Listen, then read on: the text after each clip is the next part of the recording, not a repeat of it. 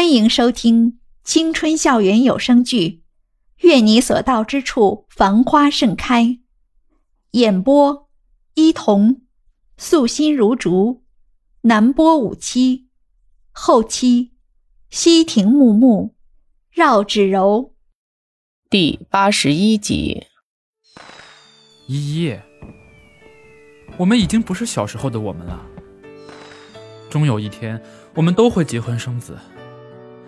都会在很多年的某一天无声无息的死去。我不想再这样压抑自己的感情了。你应该给我一个机会。夏耀阳说着，缓缓走到桥边上，感叹道：“有时候，真的觉得时间是个好东西。它总是在你不知不觉之间就把一些曾经的记忆和伤痕淡化。但有时候呢？”它又不是个好东西，因为时间越久，你得不到的东西，在你心中慢慢的就会生根发芽，终有一天，长成参天大树，让你再也无法忽略它的存在。可是，我真的一直把你当成我唯一的、最好的朋友，夏耀阳。袁依依看着这样的夏耀阳，有些于心不忍。因为现在的他似乎很能感受到那种和自己喜欢的人近在咫尺却不能在一起的感觉。回家的路上，袁依依的耳边不时回响着夏耀阳刚刚说的话。夏耀阳本来一直坚持要送她回来的，但是袁依依最后还是拒绝了他，说自己想要好好的静一下。专心致志看着自己的脚趾头的袁依依，突然撞到迎面而来的一个人。他根本就没有多在意，只是淡淡说了句“对不起”，就继续往前走。但是身边被撞的那个人好像并没有要放他走的意思，他轻轻一伸手，就将娇小的袁依依轻轻拽到了自己的身边。昏黄的路灯下，袁依依仰起头看着这个戴着鸭舌帽、完全看不清模样的人，比自己高出半个头的陌生人。却突然用力将自己一把拽进了自己的怀里。虽然这是个自己从来没有见过的陌生人，袁依依却在他身上闻到了一种久违的熟悉的气息。反应过来的袁依依才开始反抗，心里大叫自己肯定是遇到流氓了。但是还没等他那句救命喊出口，那个人就抢先一步捂住了他的嘴。被捂住嘴的袁依依只能发出呜呜的声音，满眼绝望的看着面前的脸，笼罩在黑暗中的人。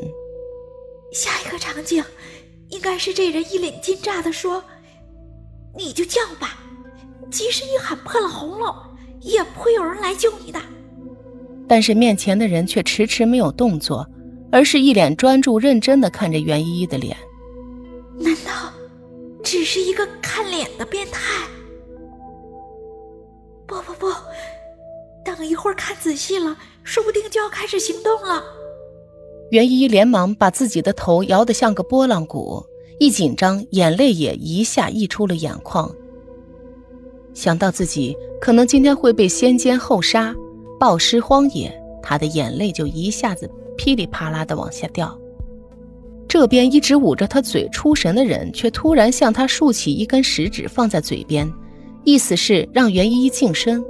奇怪的是，袁依依就真的不哭了，因为她发现这个人举起的那只左手，自己竟是那么熟悉。